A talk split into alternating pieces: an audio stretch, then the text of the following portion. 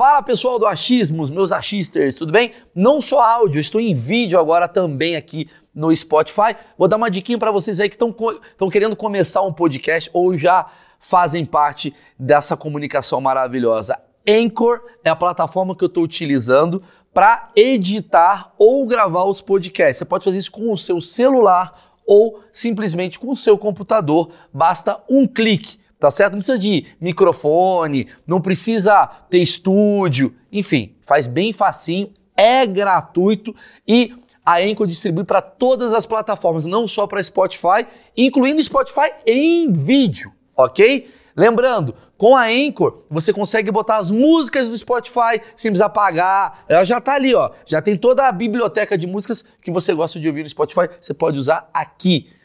E para finalizar, é muito simples é gratuito e você baixa aí mesmo do seu celular ou do seu computador. Então, bom proveito, vamos pro vídeo. E aí, meus achisters, é um termo que eu criei para vocês. Tudo bem? Maurício Meirelles aqui tentando entender como é que faz as lives darem certo. Obviamente, isso daqui é um processo novo na nossa vida e, e eu acho que o melhor formato é o formato como começou isso tudo, que é os meus achismos, as minhas ignorâncias, assim que foi assim que eu comecei meu podcast, respondendo questões que eu tinha.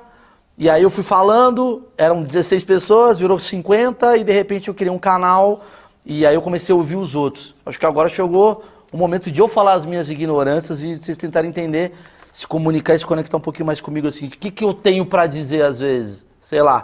Então hoje são os meus achismos. Roda a vinheta.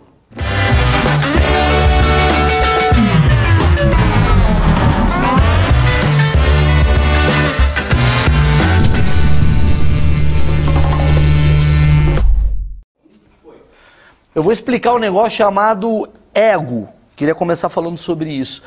Porque, cara, é muito complicado uh, quando você começa um projeto e você tá muito desencanado. Eu acho que a despretensão é a parada que eu mais curto, assim. Eu comecei com despretensão, fazendo um negócio de, ah, vou falar um pouco sobre umas merdas que eu tava vivendo. Para quem não sabe, assim, o Achismos ele começou um dia que eu tava sentado com a puta depressão, depois de fazer um show, sei lá, para duas mil pessoas, uma coisa assim, mil, mil trezentas pessoas, não vou nem botar muito. Eram mil trezentas pessoas que eu tava fazendo, acho que no Recife. Eu peguei meu celular e comecei a falar, por que, que eu tô mal? Por que, que eu tô mal? E mandei isso no, no Spotify. Uh, na época nem era Spotify, era tipo um podcast. Isso antes do Flow, antes do Podpah, quando o podcast ele era uma coisa só ali solitária isso chegou em pessoal de comédia, aí eu fiz mais um episódio, eu fiz um episódio, e aí eu fiquei com uma pretensão, e aí fudeu. Porque eu falei, cara, eu tenho que gravar toda semana essa merda. E aí eu comecei a deixar de gravar, e eu comecei a gravar com outras pessoas, que foi o achismos clássico que vocês estão acompanhando. Só que eu acho, cara, que tem uma maneira de a gente fazer um papo toda segunda-feira através do que a gente aprendeu na quinta, do tipo que vocês me passam. Mano, fala com esse cara, fala com esse cara. Então eu queria Tomei um café que tá foda, hein? Tá, eu tô meio com refluxo fudido.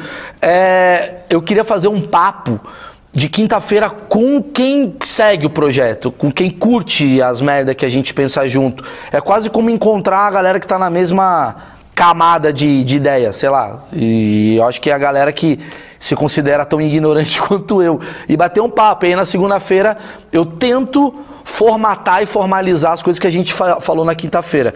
E aí o que, que aconteceu? Eu comecei fazendo assim, tanto que eu fiz um negócio da máfia da fofoca, que eu falei da Luísa Sonza, deu uma merda e tal. E depois eu falei, cara, seria legal ter uma galera. E aí a minha pretensão de vou botar dois caras aqui batendo papo. Eu comecei a falar sobre política, que foi esse assunto. E aí a coisa foi indo, chato, porque política, o TSE não pode, não sei o quê. Eu acho que o mais ideal é vamos bater um papo, sei lá. Vamos sei lá, acho que as pessoas têm dúvidas. O Elcio está aqui, meu grande diretor. Marcão é meu grande amigo. O Marcão ele está em outros projetos. O Marcão subiu, muita gente pergunta: a cadê o Marcão? Alves está perguntando do Marcão. Cadê Marcão? Cara, vou explicar a primeira coisa sobre o Marcão. O Marcão está num projeto achismo desde o começo e, e não rebaixando o Elcio e nem subindo o Marcão. Mas o Marcão ele é um cara que quando ele começou a fazer o projeto, uh, aquilo era tudo que a gente tinha, porque a gente estava na pandemia. E o Marcão ele tem outras atribuições aqui na Dromedário que é a produtora que eu cuido, que eu tenho uma produtora chamada Dromedário e ela faz várias paradas assim, ela trabalha, ela criou o meu programa o Foi Mal, ela na Rede TV, a gente tem uma série, a gente acabou de fazer uma campanha para Nissan que em breve vai entrar no ar. Então a gente faz muita coisa. E o Marcão ele é um cara de direção de criação, então ele estava ocupando muito tempo no Achismos e o Elcio, que é um grande amigo meu de muito tempo, trabalhou no Legendários, trabalhou na MTV, ele hoje está fazendo essa parte comigo aqui, então o Marcão ele tá no varanda em outros projetos, porque senão o achismo estava tomando muito tempo dele, e o achismo precisa ter uma certa é, como é que você responsabilidade que o Elcio tem e os outros não têm mais. O Maurício, é verdade que essa, essa ideia surgiu com o GG. GG é o responsável por essa ideia. Essa aqui. ideia surgiu com o GG. Vou explicar por quê. Quinta-feira eu fiz uma live, tava aqui o Índio, tava aqui o Marcão, e a gente estava falando sobre as eleições, sobre a manifestação. E acabou a manifestação e foi muito legal, adorei os papos que a gente. Tanto que virou texto para mim no stand-up. E aí, o que, que acontece? Só para explicar. Todos os textos que eu faço na minha vida, todos, que eu subo num palco para fazer um stand-up, eles vêm de um papo meio que vai abrindo a cabeça. É, é uma visão que eu tenho assim. Quando eu sento para escrever, se eu escrevo com a cabeça vazia, obviamente eu vou em termo raso.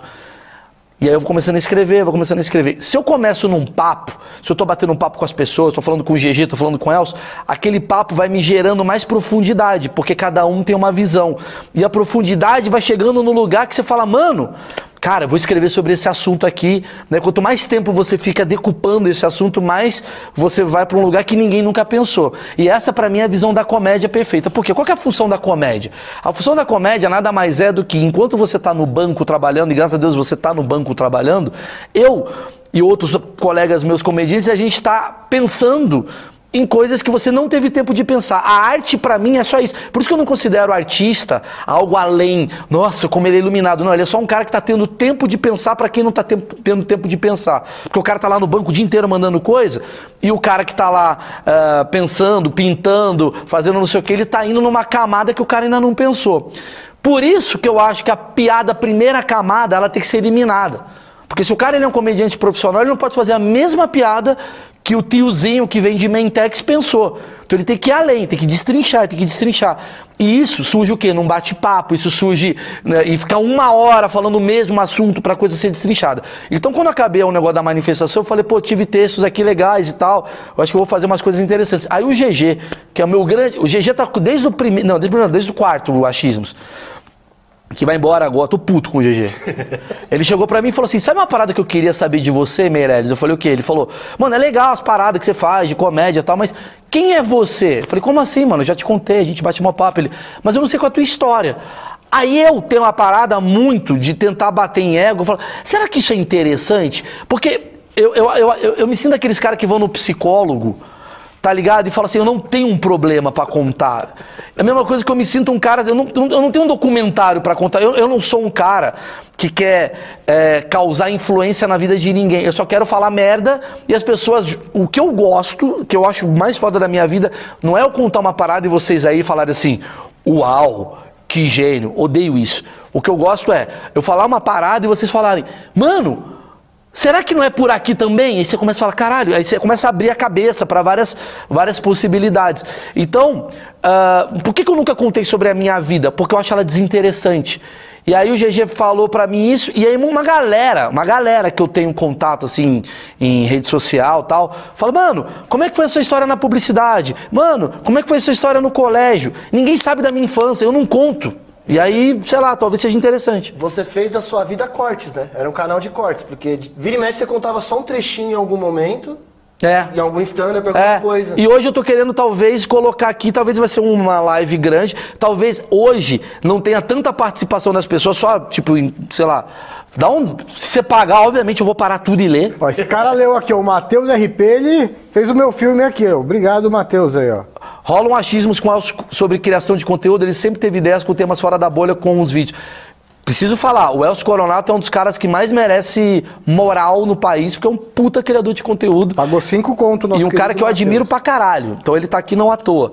E porque o cachê dele é seis reais, tá ótimo também. Ele pagou cinco, já pagou uma parte do cachê do Elcio. Já pagou o cachê do Elcio. E assim, ó, pessoal, todas as perguntas que vocês mandarem pelo chat, o Maurício tá com a tela aqui com todas as mensagens que vocês estão mandando, tá aparecendo para ele. E também teve as mensagens que o pessoal mandou no Instagram do Maurício, né? Então, a Ana Lúcia perguntou se ele tá rico, o Domingos perguntou o bar favorito, a Cristina perguntou como conheceu a Emily. Então tem um monte de perguntas que o pessoal mandou pelo Instagram e também ele tá lendo ao vivo as perguntas que o pessoal tá mandando agora. E eu vou falar pra você um negócio. Acho que toda quinta-feira eu quero fazer isso. Mandem perguntas, eu vou responder. Eu acho que a primeira pergunta que ninguém sabe é tipo, quem sou eu? Da onde eu vim? E não é tipo assim, cara, minha história é foda. Eu e o Emicida, não tem essa história.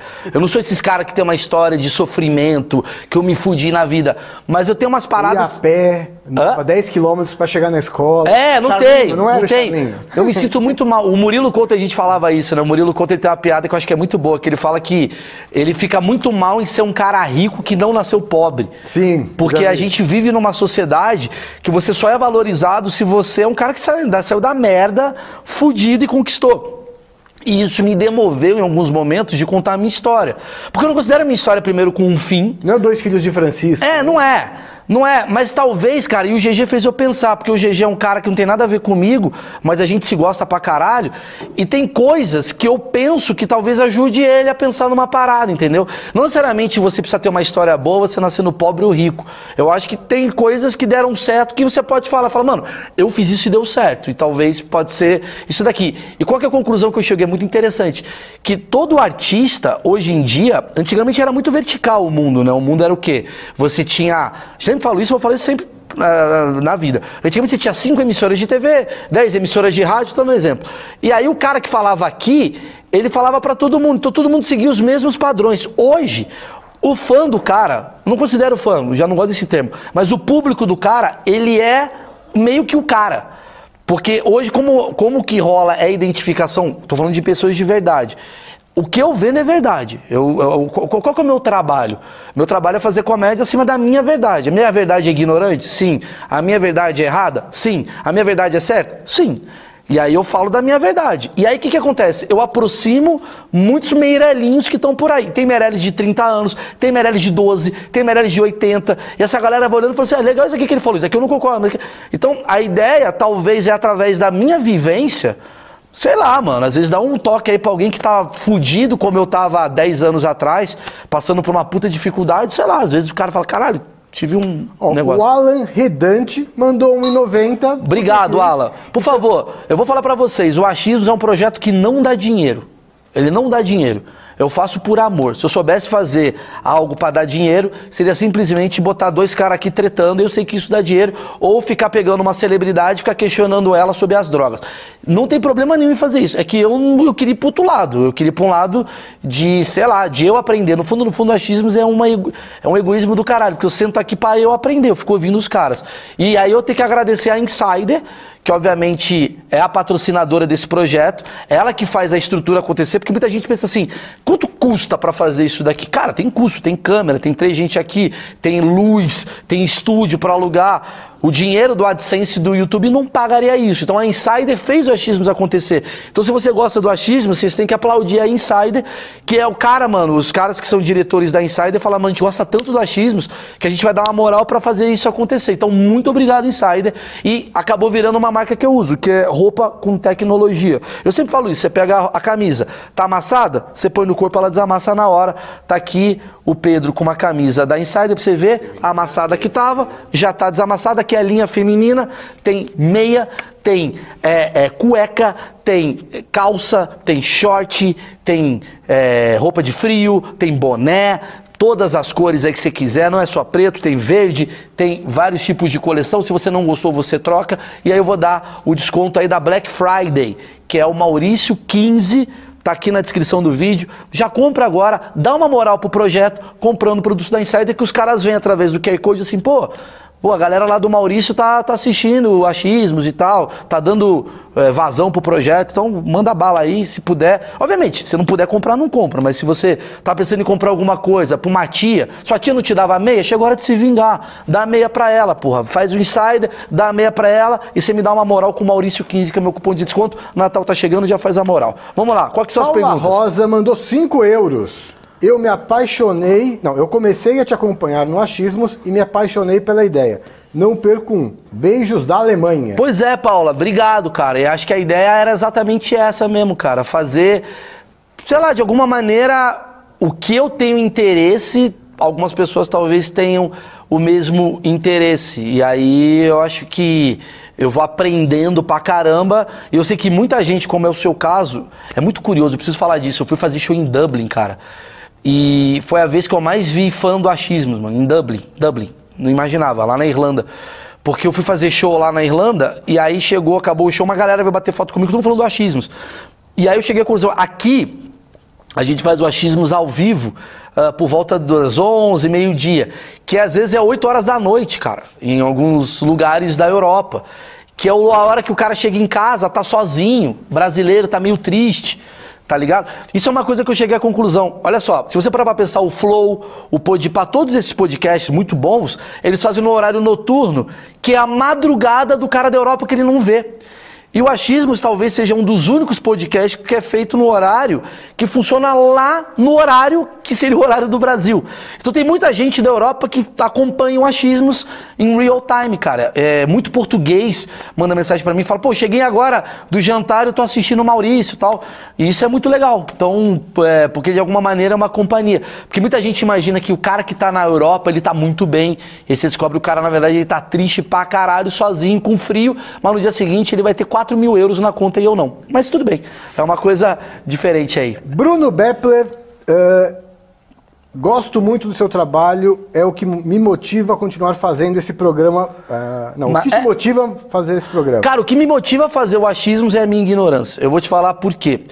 Cara, quando a grana ela começa a ser um fator que ah, movimenta você, ainda mais a gente sendo brasileiro, você fica muito na dúvida se continua ou não, porque você vê que as coisas não estão dando muito certo financeiramente.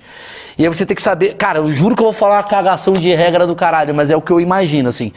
É, se você focar só na grana, você não faz nada pela comunidade. Não, não que esteja fazendo pra comunidade isso, não é isso que eu quero dizer. Eu faço por mim também. Não venho, não, não sou esse cara, ah, eu faço por vocês. Não, faço por mim. Mas se eu não tiver interessado em fazer. ah, sei lá, se eu quiser fazer só pela grana, se todo mundo só pensar no dinheiro, eu tava conversando isso hoje com um amigo meu, Ariel. Olha que doido, né? Se você reparar, a galera toda do Brasil, por a gente ser fudido, país de terceiro mundo, a gente valoriza muito coisas que não são educacionais e culturais. A gente valoriza muito a galera que tá ganhando muito dinheiro. A gente tem uma vivência de tipo, paga o pau pra fulana que tá bilionária, paga o pau pro cara que comprou a Lamborghini, porque a gente veio da merda. Então a gente olha aquilo como uma projeção daquilo que a gente não, atinge. Só que aí, ao mesmo tempo, tem uma galera que precisa, de alguma maneira, fazer uma mudança. Falta educação pra caralho, falta cultura. Então o que, que eu pensei? Eu falei, cara, eu tenho um canal de quase 5 milhões de pessoas. Será que não seria legal eu começar a fazer isso de alguma maneira? Trazer pessoas que têm assuntos importantes para a sociedade? Como, por exemplo, pô, o cara que veio aqui falar de HIV, o cara que veio aqui. Eu não quero mudar o mundo, não. Mas eu quero talvez chegar da minha linguagem burra e tosca vai chegar mais em gente do que o cara que ele é um intelectual falando sobre um assunto que não vai se conectar, entendeu? Então eu falei assim, cara, eu me abdiquei um pouco de ganhar dinheiro pra caralho, porque eu poderia fazer um podcast muito mais interessante monetariamente, mas eu fui por um caminho que eu falo, cara, pelo menos vai estar pra sempre um vídeo da, da minha ignorância de entender como é que é a cabeça de uma trans, como é que é entender a cabeça de um padre, como é que é entender a cabeça de um pedreiro. Cara, o da faxineira foi uma das coisas mais legais que eu já fiz na minha vida, recomendo assistir, que eu entrevistei a faxina boa, que foi do caralho, como é que é a cabeça de uma faxineira? Então acho que dar voz às pessoas, de alguma maneira, uma parada que me movimenta, sabe por quê? E aí que vem a parada que eu quero falar, Elcio. O maior tesão da vida, na minha, na minha visão, é você fazer a pessoa bem, mano. Eu acho. É o maior tesão. Quando você vê o Bill Gates, sei lá, esses caras todos, esse cara bilionário, que começa a sei lá, doar dinheiro ou fazer alguma. Tudo bem que tem gente que faz ONG pra lavar dinheiro, mas tem uma uhum. galera que faz assim: caralho, sabe o que eu vou fazer agora da minha vida? Eu agora eu vou uh, criar um, um, uma empresa que vai ajudar na cura de alguma doença e tal. O cara se sente muito bem. Você já ajudou um morador de rua, mano? Você já ajudou uma menina que tá precisando, uma amiga sua? Começa de dentro. Tu já ajudou um teu primo? Tu já sentou com tua mãe, conversou e ajudou ela? Cara, tu se sente muito bem fazendo isso. É um tesão. Tem um lado presunçoso de, mano, estou fazendo algo bom. Mas tem um lado também de tipo assim, caralho, que, legal, que, que energia maneira, cara. Então quando você dá voz para anônimo que precisa falar, é de alguma maneira uma utilidade pública. Chega, quantas faxineiras precisam ouvir uma faxineira? Foi esse meu pensamento. Quantos padres precisam ouvir um padre? Quantos não padres precisam ouvir outro padre? Então isso para mim, eu saí da coisa da fofoca, que eu já tenho um programa de fofoca, é legal, tal, na Rede TV, que é o que eu sei que a audiência quer ver aquilo. A TV você não pode escolher ser conceitual, porque a TV ela lida com muito sistema. Aqui eu posso escolher. Então o meu tesão foi de alguma maneira trazer pessoas que eu tivesse interesse, que esse cara pudesse, de alguma maneira, abrir a cabeça de outras pessoas e a gente tentar, de alguma maneira, uh, aprender. Eu acho que é sobre aprendizado. E acho isso pra mim foda, que eu acho que eu sinto faz falta. Matheus mandou 7 dólares. Consegue Porra, tô ler? amando a galera. O melhor projeto é esse daqui, velho. Consegue ler? Tá dando pra ler? Você pensa em transformar esse episódio solo no estilo dos primeiros que você gravava no celular com a foto do chuveiro? Acompanhe desde o primeiro. Matheus, eu te amo, mano.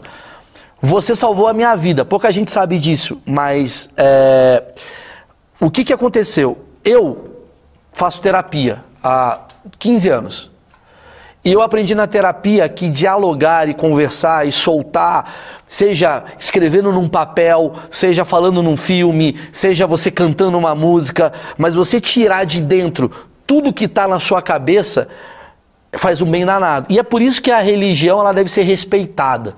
Às vezes eu fico meio puto com a galera que fala assim, não, porque os crentes são bons. Eu falo, maluco, calma, calma, tenta entender. Eu já eu, eu, fiz um episódio que o Matheus já deve ter ouvido que eu falo sobre por que, que o crente cobra 10%. Eu tento defender essa tese e eu vou falar para vocês. Por quê? Porque no fundo, no fundo, sabe quem é o cara? Sabe, sabe o que, que é o Brasil fora da minha bolha? Que eu já conversei com essa galera, você já viu aí o episódio? O Brasil fora da minha bolha é um cara, mano, que ele tá vivendo, talvez mauzão, numa comunidade, na merda, ele trai a mulher todo dia, o cara não tem um real no bolso, ele tá fudido.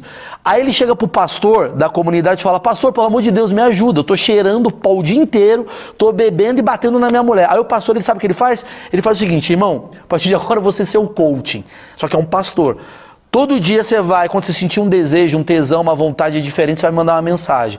Ô oh, pastor, acho que eu vou errar. Eu tô quase comendo a minha vizinha. Ele fala, Ezequiel 12. Aí o cara vai lá, lê, não faz merda. Aí a vida do cara vai melhorando. Porque, obviamente, ele começa a ter disciplina, a ter dedicação, responsabilidade. O emprego do cara melhora. Aí esse cara, que é o pastor, ele fala assim: então, irmão, porra, eu não melhorei tua vida, melhora a igreja. Então os caras cobram por um motivo.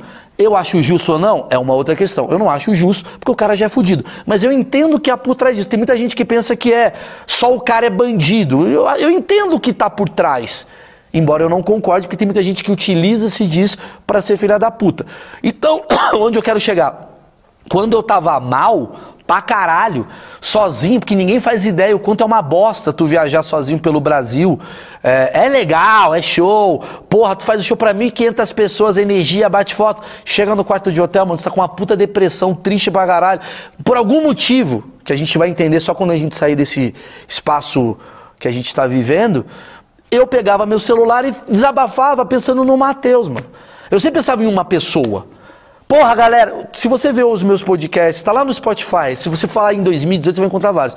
Eu tava pegando meu celular e ficava falando. Fala, galera, tudo bem? Como é que vocês estão? Beleza? Cara, deixa eu contar o que aconteceu hoje para vocês. E eu pensava assim: tem quatro pessoas. Tem duas. Eu fui descobrir depois, o Petri, o Arthur Petri, que é hoje um cara que eu admiro pra caralho. Ele foi o cara que me ajudou a fazer o podcast acontecer. Por quê? Porque eu mandava para ele, não sabia fazer podcast. Mandava para ele, ele botava no ar, e aquele vídeo, aquele áudio chegava em várias pessoas, tá ligado? E, e na minha cabeça tinha quatro pessoas ouvindo, dez. Aí um dia ele me mandou uma, um número, tinha mais de, sei lá, 15 mil pessoas ouvindo. E aquilo me assustou. E eu confesso para vocês uma parada.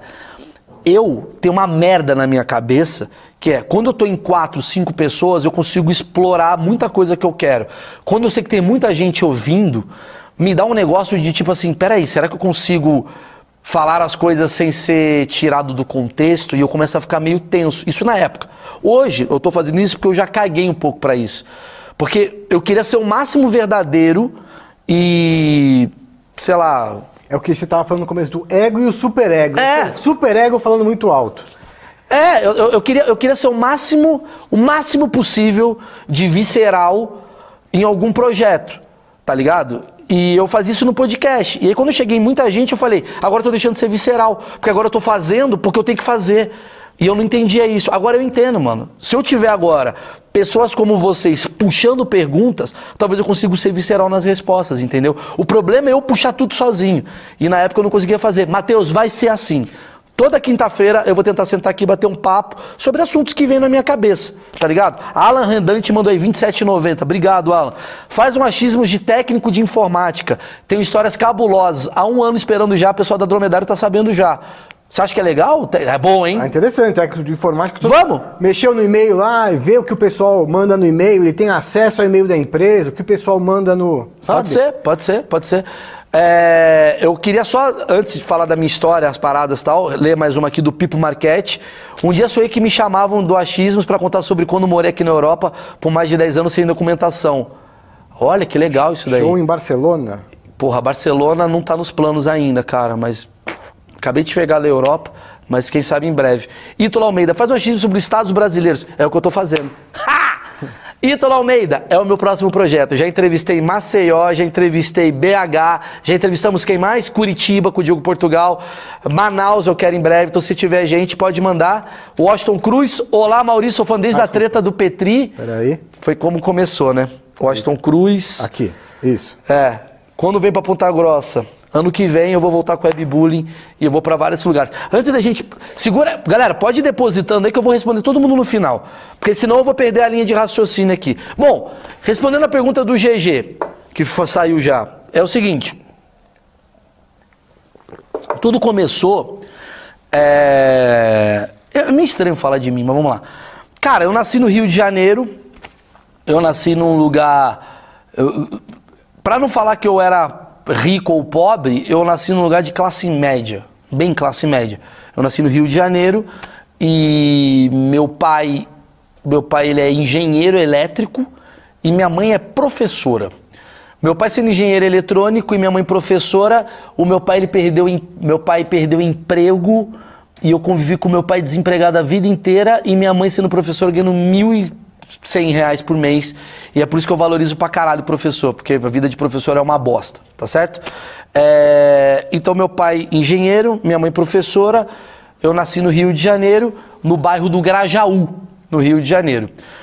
Com três meses de vida, eu vou responder todo mundo. Pode deixar aí, pode fazer a doação. No final eu vou responder todo mundo. Só vou falar um pouquinho pra. Porque muita gente quer saber quem sou eu, essa porra toda. Com três anos de vida, com três anos de vida não, com três meses de vida, por aí, dois meses, o meu pai foi transferido para São Paulo. Meu pai veio para cá, para São Paulo, minha mãe veio junto, e minha mãe e meu pai saíram na porrada de, de treta de marido e mulher. Os dois têm TDAH. Puta que pariu, preciso falar disso também. Eu tenho um TDAH e meu pai e minha mãe têm TDAH. Imagina como é que é uma DR de alguém que tem TDAH. Um tá falando de conta, outro tá falando de amizade, e eu lá, quatro horas lá na escola, ninguém vai me buscar. Era isso a minha vida. É, meu pai é um puta louco, meu pai é um puta louco. E minha mãe é muito louca também, se separaram. Beleza. Então eu nasci num lugar com uma crise de relacionamento. Isso tem muito a ver sobre o que, que somos hoje, tá? Vou explicar. Eu cresci num lugar que minha mãe separou do meu pai em 1986. Então minha mãe ela é considerada pra mim a pessoa mais foda da vida. Então, quando eu vejo pessoas hoje, quando eu vejo as Luísa Sonza da vida falando de empoderamento, eu falo, desculpa, empoderamento é minha mãe, que no meio da década dos anos 80 era separada do marido e chamada de puta por todo lugar que ela andava. Porque separar nos anos. Separar em 2022 é muito tranquilo. É muito fácil. Tem advogada no TikTok ensinando. Minha mãe separou nos anos 80, maluco, do meu pai.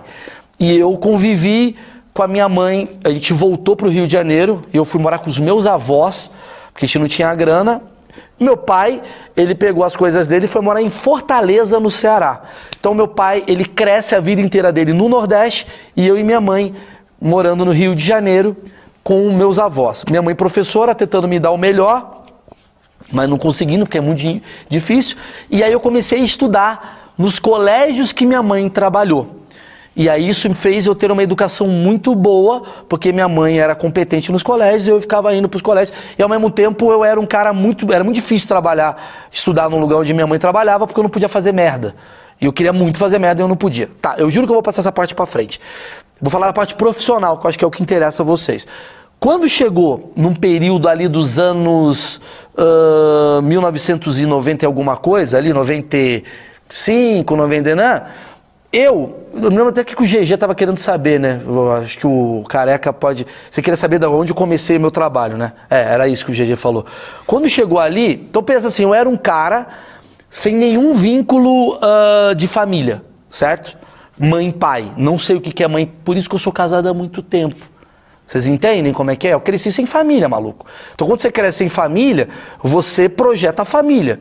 Então, por isso que eu olho pra minha esposa e meu filho e falo, caralho, isso é muito importante pra mim. É uma base que eu nunca tive, tá? E é por isso que eu acho que as pessoas de hoje, que ah, essa porra de, ah, o casamento é uma parada que tá, tá, como é que falam? Tá, Ultrapassado. tá ultrapassado não, tá, é uma... Demodê, não sei. Não, eles falam que não, não vai existir mais casamento e tal. Falo, não sei, cara. Talvez vai voltar, porque a geração de hoje é todo mundo de filho de pai separado. Talvez o que eles busquem é ter exatamente o que não tiveram. É sempre isso, né? Enfim. Aí eu cresci, cresci, cresci. E quando chegou nos anos, no final dos anos 90, meio dos anos 90, minha mãe casou de novo com meu padrasto. Beleza? Isso é importante. Minha mãe casou com meu padrasto no Rio de Janeiro, o Mário, meu padrasto, uma pessoa muito querida, que nos anos, no final dos anos 90 foi transferido para São Paulo. E aí começa a parte profissional da minha vida, que é a cagada da minha vida inteira. Minha mãe e o meu padrasto vindo para São Paulo, o que que acontece? Eu entro numa escola. E quando eu entro numa escola, tá todo mundo muito organizado nessa escola, e eu cheguei meio tipo, caralho, eu preciso conquistar pessoas. E você vem com uma realidade que você não está acostumado. Então eu comecei a entender as pessoas porque eu fui conquistando pessoas. Como é que é? Eu era o carioca imbecil, que todo mundo não gostava, porque eu falava chiado. Cheguei em São Paulo, comecei a conquistar algumas pessoas e tal, bate-papo, bababá, babá. E ali eu aprendi que eu deveria, de alguma maneira, fazer por mim mesmo. Porque eu tava fudido de grana. Minha mãe foi transferida com meu pai pra, meu padrasto para São Paulo. E o meu padrasto, em algum momento, ele entra no álcool. É, essa história minha mãe não quer que eu conte. Nunca contei. Meu padrasto, ele é um cara que perde o emprego aqui em São Paulo. E aí, mano, ele começa a beber pra caralho. Beber muito, beber muito, beber muito. Tanto que eu perco meu padrasto de cirrose no começo dos anos 2000. Meu padrasto, ele bebe pra caralho. A gente tem uma vida muito turbulenta, sem nenhum dinheiro, fudido pra caralho.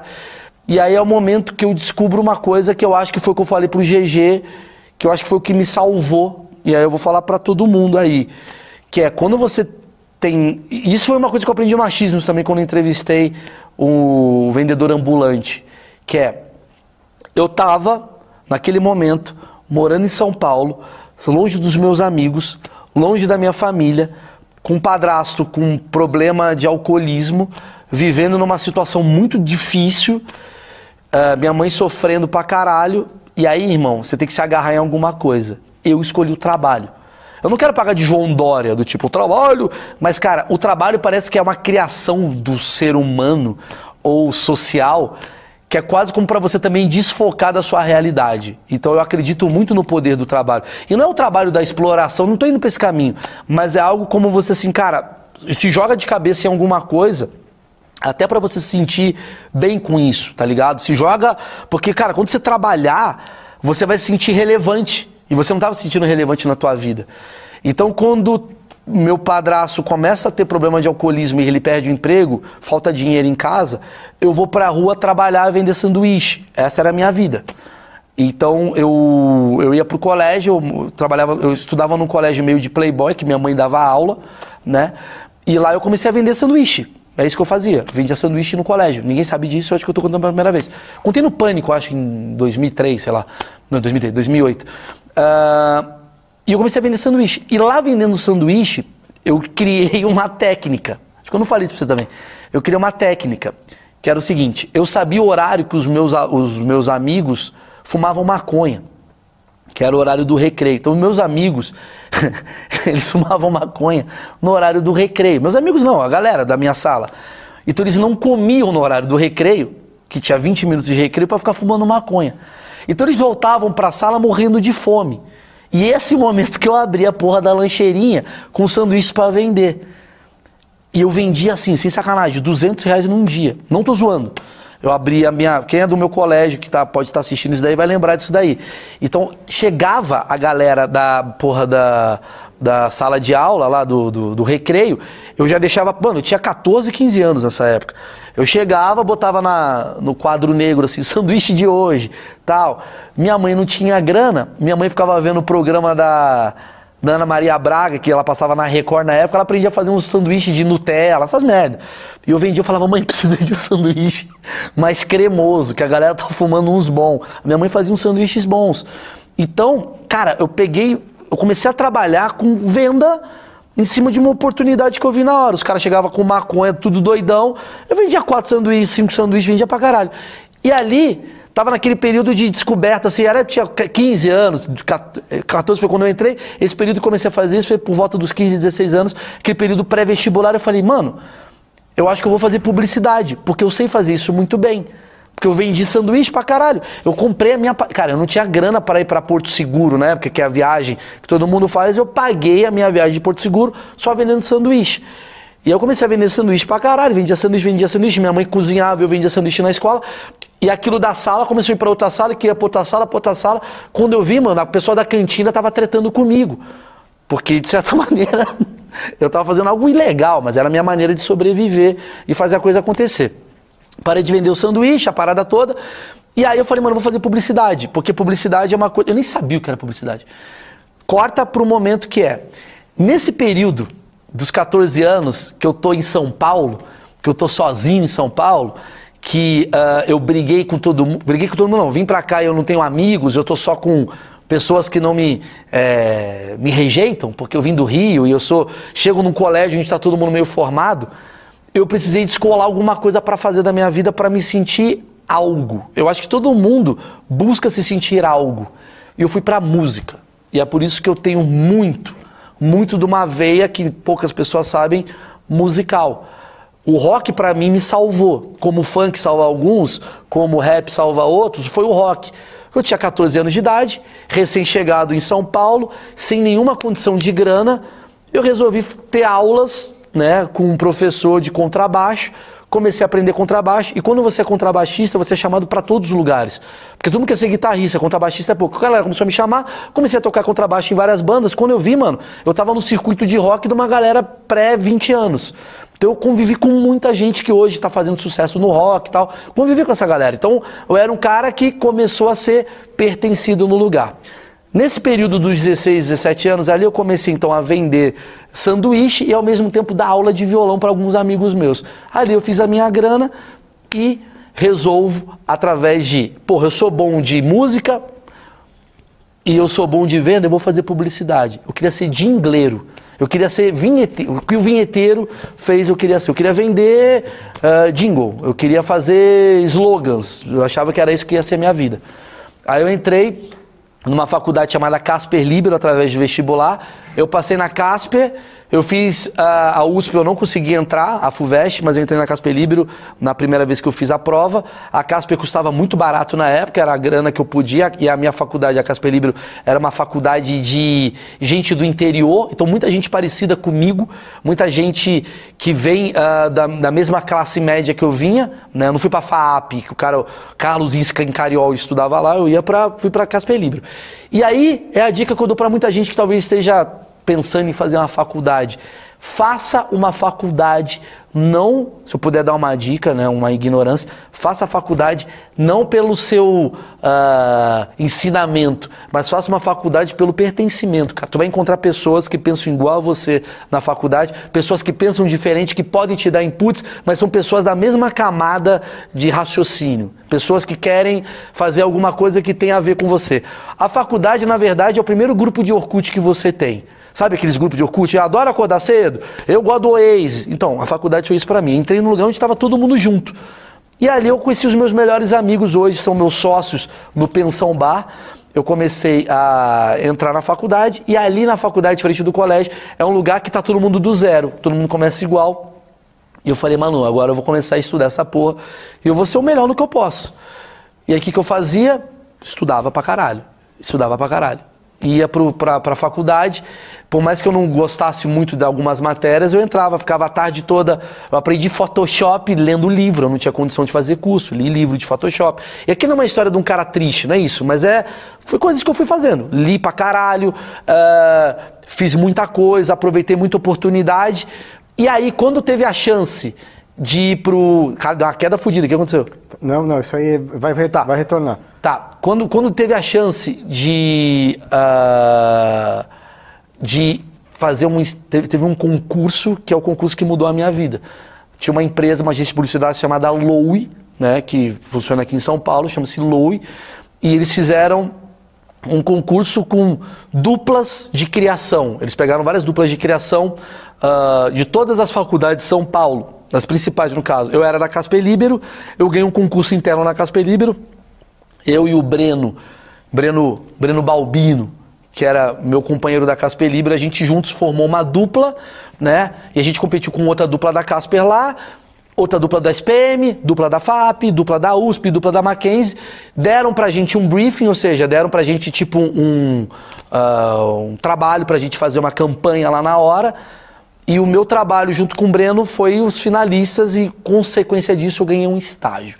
Então, era 2003, esse era o período que eu estou falando, 2003, eu tinha um estágio numa agência de publicidade como criação. E a partir do momento que eu tive aquilo, cara, eu não parei de trabalhar. Eu chegava todo dia muito cedo e saía todo dia muito tarde. Escrevia, escrevia, trabalhava, trabalhava, trabalhava, trabalhava, não fazia mais porra nenhuma na minha vida. Tem um certo arrependimento de algum lado, porque eu perdi algumas coisas, mas tem um lado que eu acho muito foda, que eu trabalhei pra caralho.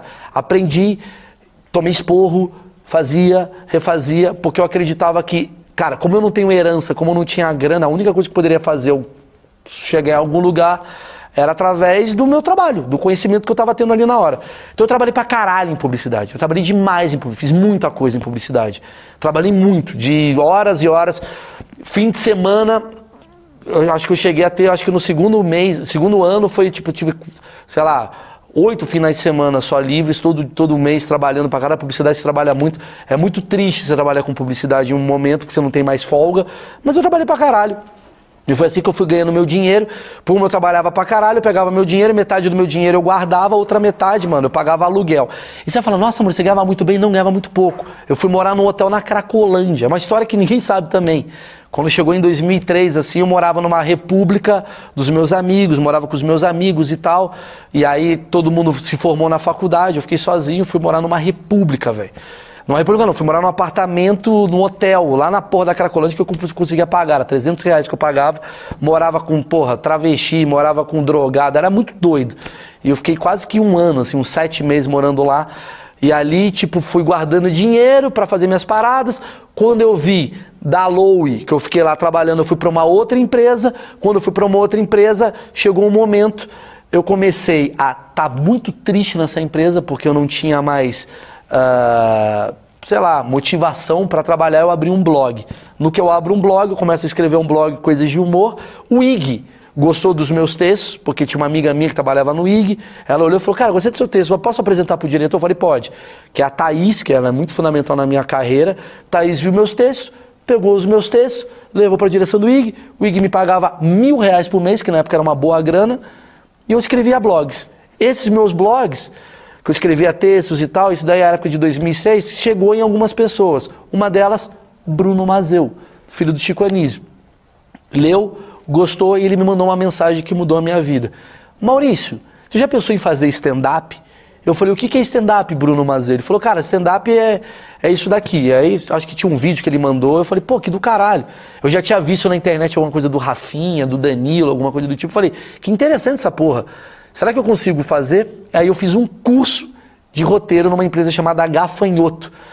Acho que ninguém sabe disso também, que é a empresa do Casé. Sim, eu lembro. Eu cheguei lá na Rebouças, ali embaixo, né? O Casé Peçanha, que era um ídolo meu que eu tinha na época. 2008, 2009, por aí. que foi o seu chefe. Sim, é. Olha como é que o mundo dá volta.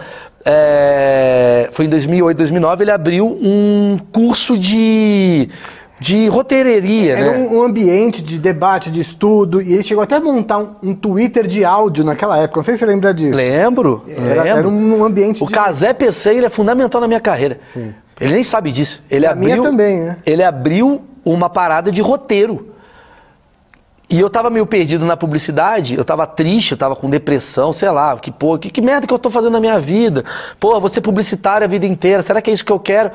Aí um amigo meu, Caio, que hoje é um puto escritor, Caio Tosi, puto escritor foda, ele falou, Mal, vamos fazer esse curso? E a gente sempre tem um não na nossa cabeça que fala assim, ah, por que, que eu vou lá? Já sei pra caralho. E nesse dia o Caio me convenceu, vamos lá, caralho. E eu fui. E nesse curso eu aprendi a escrever roteiro. Foi um curso de um mês que eu fiz lá, aprendi a escrever roteiro e tal. E o meu roteiro, curiosamente, cara, olha que louco. Caiu para fazer uma, uma, uma das, das provas, das tarefas, era para eu reescrever um episódio de Seinfeld. Que, curiosamente, tem o quê? Stand-up. Jerry Seinfeld, quem não sabe, é um comediante muito famoso de stand-up. E na época, o que veio para eu escrever era tipo, ah, tem que reescrever, mal, caiu para você Seinfeld. Falei, Seinfeld? É, eu li, eu vi o eu já assisti o Seinfeld e tal, eu vi o Seinfeld, falei, caralho, no começo tem uma- um trechinho de stand-up. E o trechinho que eu escrevi, o professor adorou. Foi muito bom isso daqui. Você já pensou em fazer stand-up? Foi, caralho, a segunda pessoa que fala pra fazer stand-up. Eu vou fazer essa porra desse stand-up. E aí eu peguei uns textos que eu tinha, no caso, que hoje faz parte de um livro que eu tenho chamado Se o Stand-up Virasse Livro, que eram compilações de textos que eu tinha na época, do IG e tal. Falei, cara, deixa eu ver se eu consigo fazer stand-up com o que eu tenho. Eu não escrevi pensando em stand-up, nunca escrevi pensando em stand-up. Sempre escrevi pensando em crônica. Peguei algumas crônicas, juntei elas, liguei pro Danilo Gentili, mano. Eu liguei pro Danilo Gentili. O Danilo é o cara que eu tinha gostado de ver o stand-up, porque eu tava procurando o que, que era stand-up. Aí eu vi o Oscar, o Oscar com o texto do, do carro, que era maravilhoso, o Rafinha com o texto do casamento, que todo mundo acho que deve ter visto. E de repente eu vi o Danilo. Eu falei, caralho, o Danilo é muito bom, mano. Esse brinco é muito bom. Deixa eu ver quem é esse Danilo. Entrei no site, danilogentili.com.br e tal. Tava o telefone dele. Na época ele não era famoso. Eu liguei pra ele. Falei, alô? Ele, ô, velho, quem é? Falei, mano, aqui é o Maurício, tudo bem? Ô, velho, o que, que você quer, velho? Falei, cara, eu vi teu texto aqui de stand-up, eu queria fazer. Como é que fazia? Ô, mano, manda um e-mail pra mim. Aí eu mandei um e-mail pra ele com o meu texto. E ele me marcou pra fazer um open mic no Comédia ao Vivo. No mesmo período, o Bruno Mazeu me dá o contato do Cláudio Torres Gonzaga, que é o cara do Comédia em Pé, um dos maiores nomes da comédia nacional, um excelente redator, o cara trabalhou em todos os roteiros de vários filmes e tal, e na época ele trabalhava no Zorra Total. E aí o Cláudio pediu um texto, eu mandei um texto que eu tinha do IG na época, mandei pro Cláudio e pro Danilo ao mesmo tempo. Passa um tempo, os dois marcam pra mim, na mesma semana, pra eu fazer um teste. Eu me lembro isso até hoje. Segunda-feira eu ia fazer o meu teste no Comédia ao Vivo, que era ali na, no Bar ao Vivo, né? Que era o show que o Danilo tinha. E na sexta eu ia fazer o, ah, o show no Comédia em Pé, que era do Cláudio Torres Gonzaga, que ele estava fazendo turnê aqui em São Paulo, ele fazia shows no cinema. E eu fui. E o meu vou falar meu primeiro texto que eu tinha. Meu primeiro texto foi sobre a revista Nova. Que eu tinha uma crônica que eu tinha escrito, que tinha viralizado na época lá do IG, sobre. Porra, quantas edições da revista Nova precisa escrever pra gente entender como que trepa? Eu tinha uma piada que era mais assim, sei lá, 100 dicas de boquete. Eu falava, "Pô, 100 dicas, precisa de 100 dicas, caralho, boquete é tão simples. Eu falava umas merdas assim. Qual que é dica 1? Abre o zíper. Dica 2, põe um pau pra fora. Dica 99, escape, escape. Eram umas piadas que eu tinha sobre a revista Nova, o Claudio tinha gostado e tal. Eu fiz no Comédia ao Vivo. Nesse dia tava o Fábio Rabin. Quem, quem era à noite? Fábio Rabin, Dani Calabresa, ah, Murilo Gun, Luiz França e o Bruno Mota. Meu show foi muito bom. E a primeira piada que eu fiz, ela curiosamente teve aplauso. E acho que daí que me manteve até hoje, porque eu tava com muito medo de subir no palco. Subi no palco, falei, eu não sei fazer isso, eu sou um publicitário, subi no palco, peguei o microfone, Tava muito bêbado, tomei três caipirinhas pra ficar sóbrio. Bebi blá blá blá. E na hora que eu subi no palco, a, a adrenalina foi tão grande que baixou e eu contei a, a piada e todo mundo riu, cara. Eu falei, caralho, acho que eu sei fazer essa merda. Aí eu fiz o texto da revista nova, todo mundo riu. Então tinha mais do que um texto ali, tinha uma energia, uma vontade. Chegou na sexta-feira, eu já com o texto meio sabendo, fui fazendo comédia em pé. Quem estava no comédia em pé naquele dia? Fernando Caruso sentado na, na- ali assistindo e o Fábio Porchat. Eu acabei meu texto, eles gostaram muito, cara. Eu me lembro que o, o Caruso veio falar comigo, pô, seu texto é muito bom, você tem que fazer mais isso. Falei, beleza, como é que é que vai agora? Passa um tempo, alguém me manda uma mensagem, Bruno Mota. Pô, gostei do seu texto, tal, tal, tal. Você rola fazer aqui mais uma canja? Naquela época não tinha tanto stand-up comedy fazendo. Falei, rola, fui fazendo, fui fazendo, fui fazendo. Nessa época eu trabalhava com publicidade ainda. Fazendo, fazendo, fazendo, fazendo, fazendo, fazendo, fazendo, fazendo. Comecei a me tornar o nome de um cara que toda semana mudava o texto, porque eu tinha muito texto, porque eu já tinha escrito vários. E eu ficava testando, ficava testando, ficava testando, ficava testando. E aí, cara, passou um tempo, eu vou encurtar essa história. Eu sempre encurto a história, acho que as pessoas querem ver a parte que eu não encurto, mas vamos lá. Passou um tempo, ah, o Legendários estava surgindo na TV brasileira e o Mion estava precisando de redator para o Legendários. E aí, quem aparece? O Danilo Gentili mais uma vez. E essa história ninguém sabe. O Danilo foi chamado para ser do Legendários. Ele ia fechar com Legendários. E ele falou: só vou pro Legendários se na minha equipe tiver Maurício Meirelles, Léo Lins, Mel Maher e Marcela Leal. Essa é a minha única condição de fazer parte do Legendários. Eu quero ter a minha equipe de redação. Porque o Danilo gostava muito do meu texto, do texto do Léo. Eu era um cara que tava. Eu era o cara que despontava muito em São Paulo. O Léo Lins era um cara que despontava muito em Curitiba. Curitiba, Rio ali. A Mel estava começando e tava. bo- A Mel era minha open mic, mas estava foda. E a Marcela Léo era grande amiga do Danilo e uma das primeiras mulheres a escrever stand-up no Brasil. E aí, eu nunca me esqueço que o Mion contratou nós quatro, cara. Comprei. E agora, Danilo, você vem? E eu me lembro que o Danilo me mandou um puta texto, assim, falou, galera, eu não vou porque eu não acredito no projeto. Alguma coisa do tipo assim, é, ele tava no CQC, ele tava bem, ele falou, tô indo bem, não sei se eu vou, bababá, mas eu quero que vocês vão. Então, o Danilo, ele tá em todas as partes da minha vida, e por isso que eu sou muito grato a ele. Eu fui pro projeto com o Léo Lins, o Léo Lins dormia na minha casa, pouca gente sabe disso, o Léo Lins dormia na minha casa.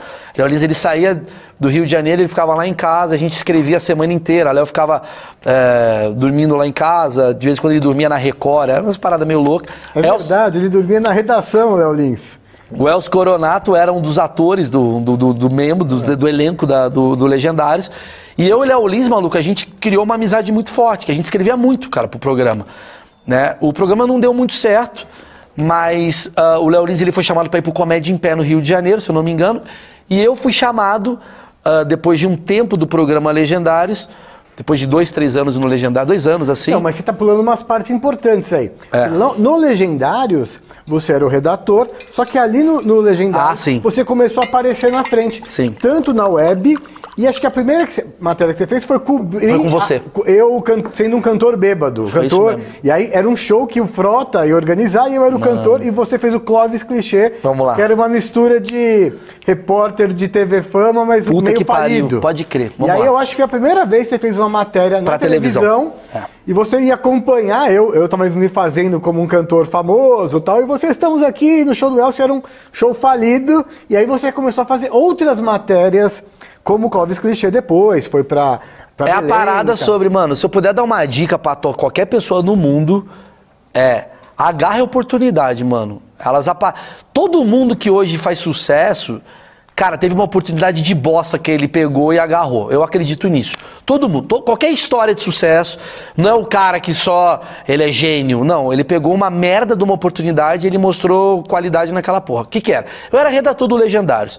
Eu era um cara que fazia show pelo Brasil inteiro, tal, mas eu era redator. Tava lá escrevendo.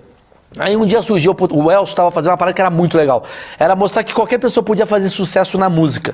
O Elcio, ele pegou com a voz de bossa que ele tem, ele foi no Bochecha, o Bochecha produziu uma música do Elcio Coronato, uma música de merda, A música ficou boa no a final. música ficou boa.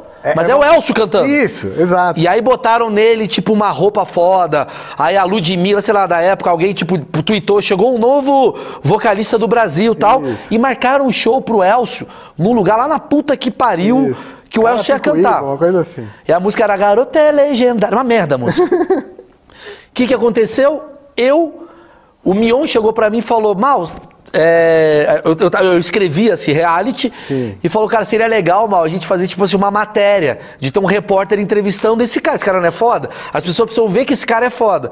Ah, o TV Fama não vai entrevistar o Elcio, mas você com o microfone da Record você podia entrevistar. O que, que você acha? Eu falei, beleza. Eu falei, Mion, e se a gente tivesse um repórter? Não sei se fui eu que falei, foi o Mion mesmo, não sei. Mas foi um brainstorm do tipo assim, e se esse repórter fosse um repórter afetado, estilo TV Fama? Porra do caralho, faz isso aqui. Então eu queria o Clóvis Clichê, que era um repórter que era tipo, tudo tá bom. E é um repórter, cara, eu faria isso de novo. Seria, a gente podia fazer isso na Sim, rua. sim, sim. É um repórter que tudo tá muito bom. Então ele entrevistava celebridades. Celebridade nada. Eu entrevistava o Elcio como cantor. O Elcio, mas também e chegava aquele carinha, meio. qualquer cara na, na festa. E aí, como é que tá? Entrevistava qualquer um como se fosse uma Eu celebridade. entrevistava qualquer um como se fosse uma celebridade. Estamos aqui com ele, que é um dos maiores nomes, gente, do entretenimento. Qual é o seu nome, cara? Rubão. Rubão, olha, se tem uma coxinha boa, é a do Rubão. É meio que o, um pouco que o, o Daniel. Cara, por isso que eu e o Daniel a gente é igual. O, o Daniel fez o Beto Salada. Isso, O Clóvis Clichê, ele era um Beto Salada. É você pegar. É o Amaury Júnior, só que não do A Mauri famoso. Júnior de pobre. Eu Isso. fiz um Mauri Júnior de pobre. Era isso. Era isso. Eu chegava nas piores festas e fazia. Isso ficou muito engraçado, eu e o Elcio fazendo. E aí eu cheguei pro Mion. O Mion é um cara que me ajudou também muito, assim, de dar oportunidade. Eu falei, Mion, posso fazer esse formato pra internet? A internet do, do, do, do Legendários era uma internet muito grande, assim, né? Eu- o, o Mion foi um... Puta, eu preciso falar disso, hein? O Mion foi um dos caras mais visionários da TV. Porque o Mion... O meu ele é muito atemporal, cara. O meu é foda. O meu ele tava criando, é, tipo, vlog na internet antes do vlog bombar. Então ele tinha um. Como é que era o Legendários? O Legendários ele acontecia segunda-feira, sei lá, domingo, sábado, né? Era sábado e tinha na televisão e Isso. tinha na internet que o gordo Segunda começou- tela. É. O gordo começou depois, eu assumi. Depois o Elcio apresentava. E era uma transmissão é, pela internet em 2010, 2011. E quando eu peguei o programa, que tem lá, um dos primeiros que eu fiz, você foi lá falar que ter o show e tal. Você sempre usava aquela camisa de tomada no começo. Sim, sim. De, não, de, de Interruptor. interruptor e tal. E dava naquela época, pensa, uma live, mais de 10 anos atrás, 60 mil simultâneos Eu naquela época. E era um negócio hiper interativo e tal. E a gente desdenhava de 60 mil, que a gente falava, gente, é internet. É. Porque o, o Legendários dava 10 pontos. Sim, sim. E aquilo ali era pequeno, mas era 60 mil pessoas que ficavam assistindo uma live que o Elcio comandava. Sim. E tava ali o Elcio, o Elcio comandando. E eu falei, mano, posso ser o repórter do, do, do, do, do programa? Sim, é. E aí o que, que eu fazia? Eu fazia só. Puta, eu preciso voltar a fazer. Eu vou voltar a fazer o Clóvis Clichê. É Tive a ideia legal. agora. Eu e você, a gente vai fazer essa merda. O que, que era o Clóvis Clichê? Era um repórter que ia só em festa bosta e tratava a festa como se fosse a melhor coisa do mundo. Então, por exemplo, entrevistava. Vai ter show do Cristiano Carlinhos aqui na porra do Lago do Batata. Tinha 15 caras. Eu tratava. Era uma, era uma festa intimista. Eu sempre olhava o lado positivo das coisas. É uma festa. Não é uma festa ruim, é uma festa intimista. Poucos convidados. E aí o cara falava, porra, como é que tá a, a- a agenda? O cara, não, vou fazer show só no ano que vem. Por quê? Porque ele escolhe a carreira. Tudo olhava o copo pelo lado cheio e tal. E esse personagem começou a fazer um sucesso no programa. Comecei a fazer umas materinhas da internet. Foi pra TV. Sei que você estava precisando de repórter. E eu já tinha, sem querer, a habilidade de fazer câmera, porque eu aprendi nessa merda. E aí, quando me chamaram pra fazer teste no CQC, eu tirei de letra, porque eu já Porque sabia é fazer. muito diferente a sua atuação como um cara que faz stand-up no palco e fazer uma entrevista ali no, no vídeo, né? O time, a pergunta, você sabe como depois vai, aquilo vai ser editado e você não chegou cru no CQC. Não cheguei cru. Porque muitos caras que estouraram no CQC chegaram cru. Chegaram cru. Até o próprio Danilo, que foi uma- um fenômeno. Não, o Oscar. Ele, é, ele O Oscar me conta que ele levou um ano, assim, se tomando esporro do- da direção, Sim. porque ele não conseguia. Só que eu fiz um tipo um teste no, CQ no, no Legendários. Sim, já tava então toda fazendo. semana no Legendário. Eu nunca me esqueço que a primeira matéria que eu fiz no Legendários eu fui com o Paulinho. Lembra do Paulo? Paulo Azevedo. Sim, sim, sim. Ele foi meu diretor, porque ele, tipo, ele era estagiário na época. Vai lá. E eu fui fazer alguma matéria e eu entrevistei uma menina, acho que o nome dela era Alessandra, do BBB. É. Uma menina que tinha saído. É. E eu fiz uma matéria. Cara, é uma coisa que eu não faço mais hoje. Eu peguei e fiquei, tipo, 20 minutos entrevistando a menina. E foi uma merda. Eu não sabia olhar pra câmera, eu não sabia. E aí o próprio Paulinho falou assim: ah, você tem que olhar menos, não sei o quê, olha pra cá, bababá, corta, faz mais cortes. Então eu fui pegando dica com a galera da produção, mal, faz desse jeito. E eu me lembro uma vez que eu fui pra Belém do Pará. Sim, eu lembro dessa. Que eu fui com o Júlio Picone. Sim, sim. E aí eu fiz uma matéria e. É é da aparelhagem, Da daquela- aparelhagem, da porra da. Aquela menina que fazia. Gabi Amarantos Gabi tava Amarantos, começando. tava hein? começando. No- é.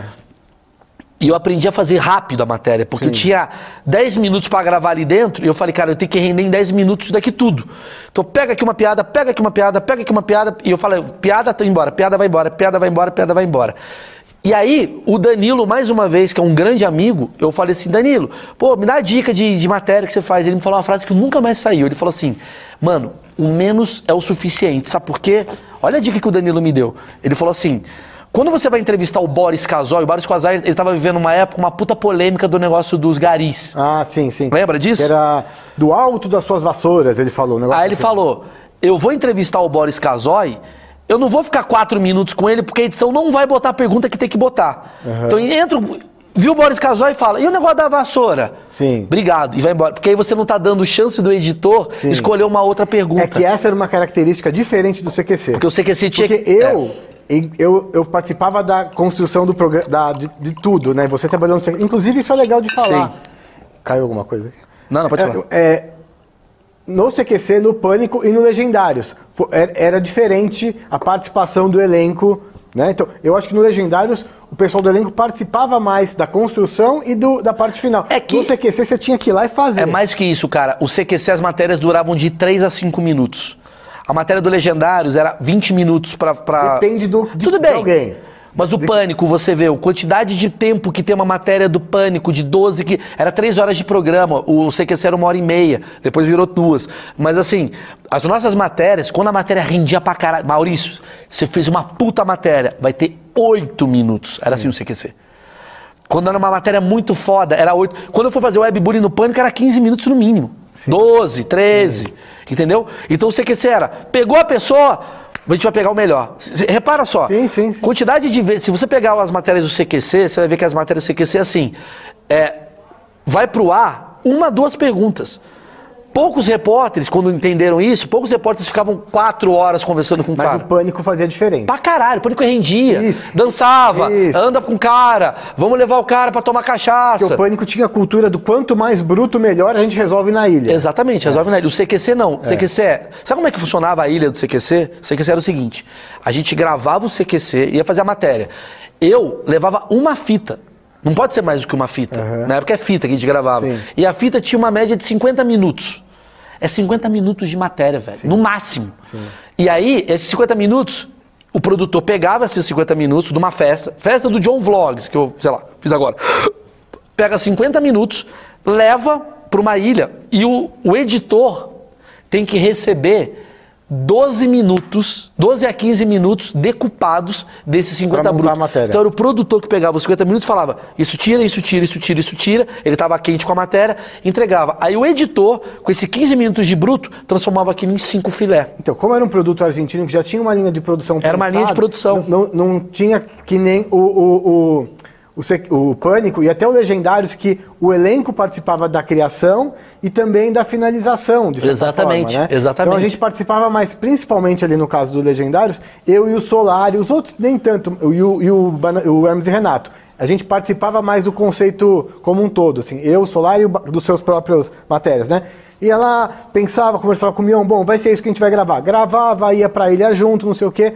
Então, no CQC eu sinto que chegava a pauta na sua mão, então pra você não errar, você fala, vou fazer essa pergunta aqui Acabou. não ter erro. E aí o, o Danilo me deu essa letra porque eu estava no Legendários. Ele falou, Mal, faz as perguntas certas que você vai dar bem. Então ele me ajudou muito. O que, que acabou acontecendo?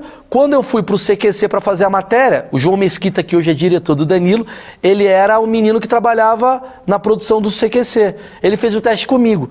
Eu já sabia. eu- eu- a primeira pessoa que eu entrevistei foi o Emílio Santiago. Olha isso, mano. Tava o Emílio Santiago e o Calbi Peixoto. Eu fiz uma puta entrevista com o Calbi Peixoto. Engraçadíssima. Eu escrevi as perguntas de antemão. Puta, eu preciso falar disso também, cara. O teste do CQC foi muito tenso. Me ligaram, era o Max. Eu também fiz, eu posso contar também como eu... Você fez também? Fiz Antes, lá atrás. Ah, não, mas você fez o primeiros. Primeiro, é. É. Eu entrevistei a Marta Suplicy, me mas vai contar. aí. O meu foi isso. Me ligaram, o Max, que hoje é meu amigaço, ele era diretor do CQC. Alô, Maurício? É. é, tem um job, uma matéria pra fazer amanhã, Emílio Santiago. Ele fala meio bravo assim: Emílio Santiago e Calbi Peixoto. É informação, o menino vai te mandar o briefing. Aí mandou um briefing pra mim, assim, o que, que ia ter. E eu, caralho, eu fiquei a tarde toda escrevendo, que é o negócio do trabalho. Pega a oportunidade, mano, vem a oportunidade, se mata, mano. Se mata pela oportunidade. Essa não, essa não, essa não, essa não, essa sim. Então eu cheguei prontaço, mano. Eu não fui improvisando. Então cheguei na hora, o Emílio Santiago, pergunta tal, tal, tal, que eu escrevi. Pá, pá, pá, pá, pá, pá, pá, pá, pá. Eu vi o câmera rindo, eu falei, tô dentro. Quando o câmera riu, eu falei, tô dentro. sim. Aí eu fiz a- o Calbi Peixoto, aí mandou. Aí fui muito bem. Aí no dia seguinte mandaram uma mensagem assim: "Ah, agora você vai ter que fazer política. Eu falei, caralho. Aí eu liguei pro Merenda. Uhum. Merenda, que era. Que já tinha trabalhado no CQC. Eu falei, era meu amigo, trabalhava no Pânico, no, no Legendário. Legendário. Eu falei, Merenda, como é que é lá? Ele falou, mal, fica atento com o deputado, como é que funciona, o vereador e tal. Eu falei, beleza. Eu falei, mas eu não conhecia na época os deputados estadual. Eu falei, quem que é uns deputados estadual que vale a pena pegar? Esse, esse, esse, esse. Eu falei, beleza. Cheguei lá na hora, me botar. Lá era livre, faz uma matéria. E aí, no meio da matéria, cara, eu tava fazendo uma matéria que era o seguinte, era... Eu entrevistei... Eu, só que era um horário, assim, que não tinha ninguém. Eu tava procurando os caras, não tava. Eu falei, cara, os caras me botaram numa fogueira do caralho. Se eu tirar uma matéria daqui, eu pensando na oportunidade, falei, se eu tirar uma matéria daqui, eu vou mostrar que eu sou versátil. Eu consigo tirar do cu uma matéria. Já que os caras não estavam lá, eu tentei fazer uma matéria sobre o gabinete. O que, que tem no gabinete de um deputado? E aí eu comecei a ver que tinha CD pirata, eu comecei a ver que tinha umas paradas meio... A ideia. Eu- é. Eu falei, não vou, eu comecei a fazer uma. entrar no, no- nos gabinetes e falar que esse. Quanto que pagou? Aí eu entrava e falava assim, "Qu- quem paga essa água? Os caras não sabiam. Ficou uma matéria bem legal até. Até os caras queriam botar. E aí eu fiz essa matéria, passou dois dias, me ligaram, falaram, mal, você vai começar. Eu falei, caralho, sério? Eu me lembro que eu tava num- numa pré-estreia, tava eu e a Emily, assim, eu olhei pra Emily e falei, Emily, eu, eu, eu vou entrar no CQC. Ela, sério? Eu falei, sério. Eu falei, caralho, eu vou entrar no CQC. O CQC era o maior programa do Brasil Sim, naquele sim, período. Eu vou entrar no CQC, eu passei. Ela passou, eu falei, passei. Eu falei, agora? Eu falei, caralho, sei lá. O que, que eu faço? E aí eu fui estudar, mano. E aí a primeira, aí eu nunca me esqueço. Olha como é que é foda a vida.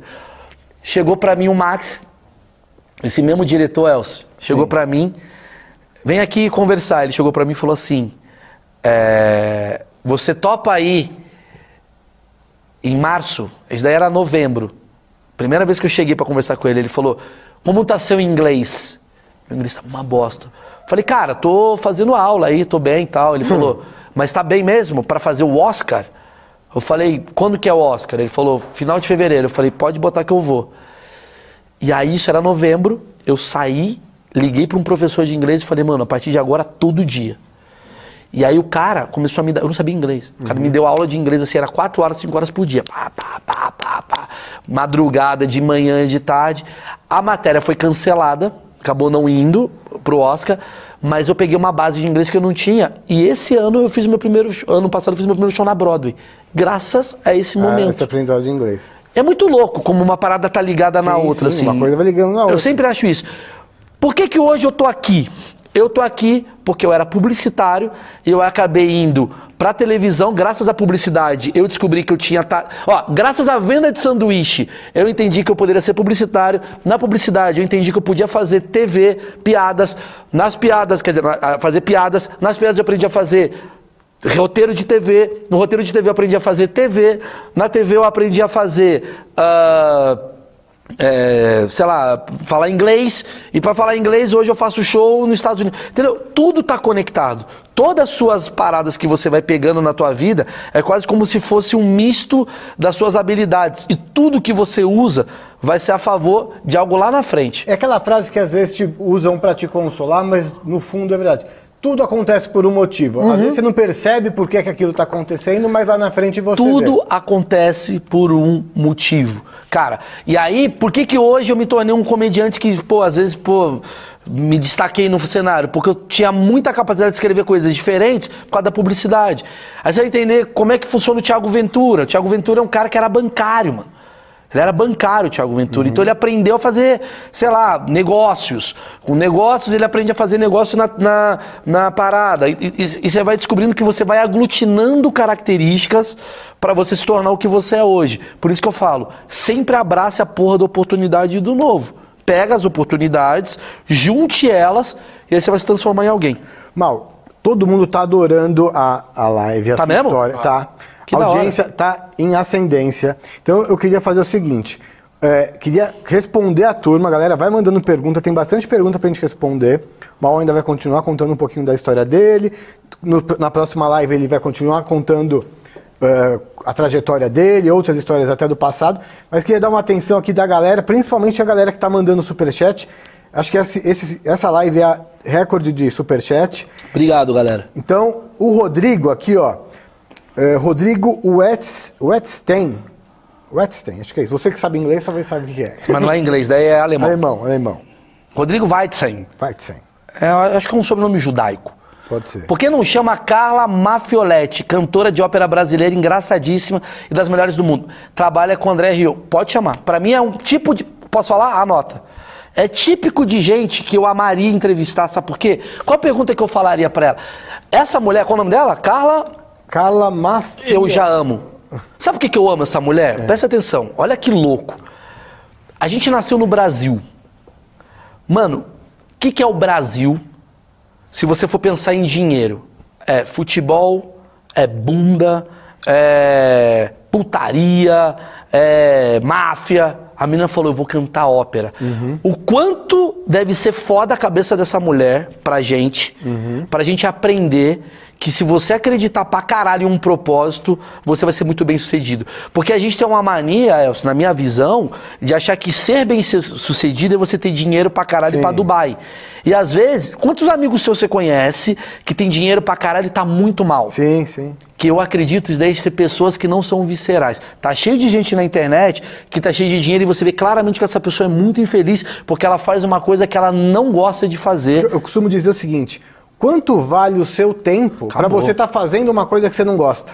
Né? Então o cara lá fica 8 horas por dia fazendo uma coisa que ele não gosta, pode ganhar uma fortuna. Mas aí o cara ganha 10% do que ele ganha mais, do que o outro ganha, mas fazendo uma coisa que ele gosta, Irmão, esse cara tá ganhando mais. Eu não contas. confio em pessoas que se traem. Sim. Como é que eu vou confiar numa pessoa? Se uma pessoa, pensa comigo, eu sei que essa Carla aí deve ser uma pessoa muito mais leal do que uma porrada de cara que se traiu. O cara traiu a própria alma. Sim. Não tô falando de você que hoje trabalha numa parada que você não gosta e que é a maioria do Brasil. Sim, eu tô falando de um precisa, cara que claro. é bilionário Isso. fazendo aquilo que ele não gosta. Sabe, sabe pessoas que fazem coisas desesperadas por dinheiro e você vê claramente que ele não gosta de fazer aquilo? Você conhece gente assim?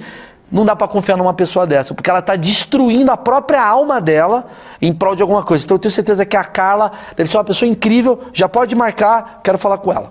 Washington Cruz mandou 5 reais. Maurício, sou seu fã desde. Ah, ele falou já, já falei dele. Rodrigo de novo, o mesmo Rodrigo aqui, mandou 10 reais. Mal, você sempre foi extrovertido e isso o ajudou a sobreviver nestas crises?